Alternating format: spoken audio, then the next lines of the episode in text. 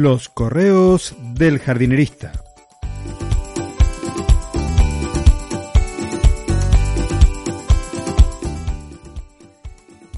En el episodio de hoy, el entrenador de raíces.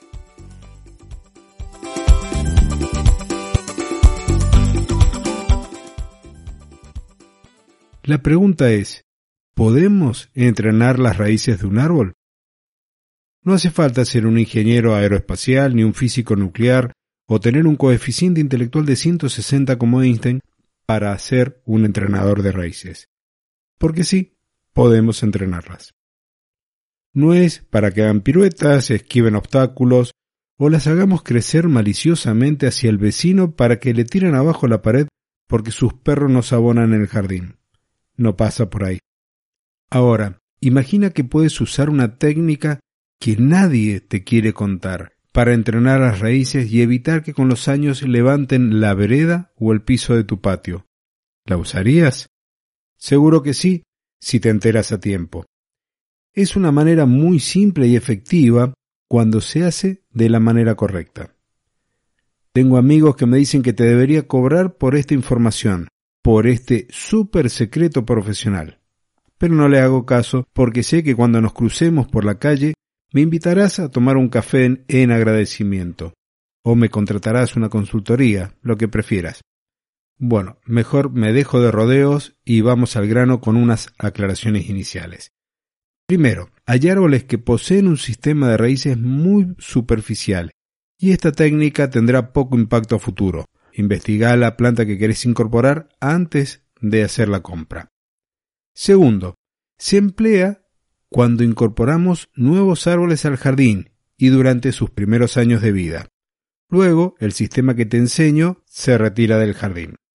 Y tercero, se obtienen mejores resultados cuando el clima en el que vivimos no es lluvioso. Y ahora, el objetivo es hacer que las raíces de los árboles crezcan en profundidad buscando el agua y los nutrientes, allí, en lugar de hacerlo en la superficie. Por regla muy general, lo que ves de una planta sobre la superficie del suelo es equivalente a lo que hay por debajo.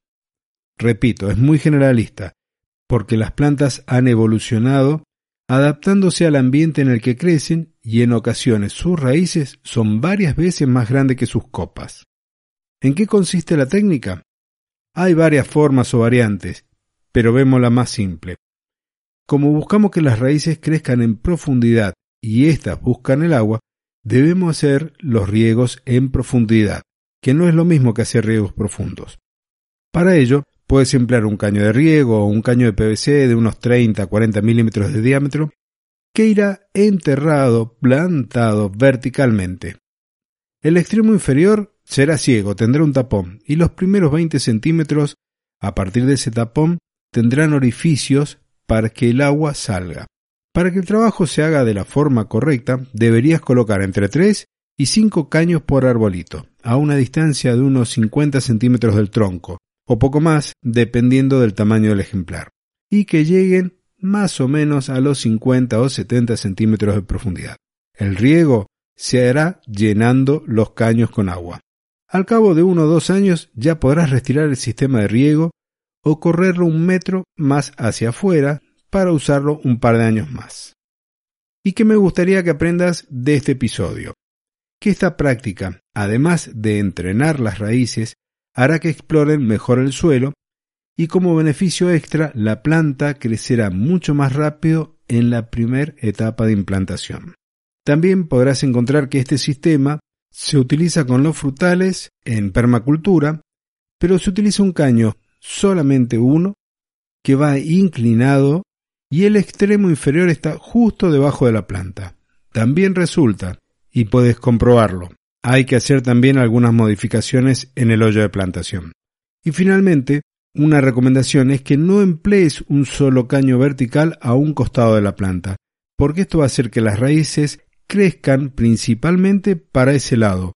Entonces las raíces, el crecimiento de las raíces va a ser desequilibrado y esto estaría dejando cierto margen a que en el futuro un viento lo termine dañando. Y este fue el correo del jardinerista de hoy.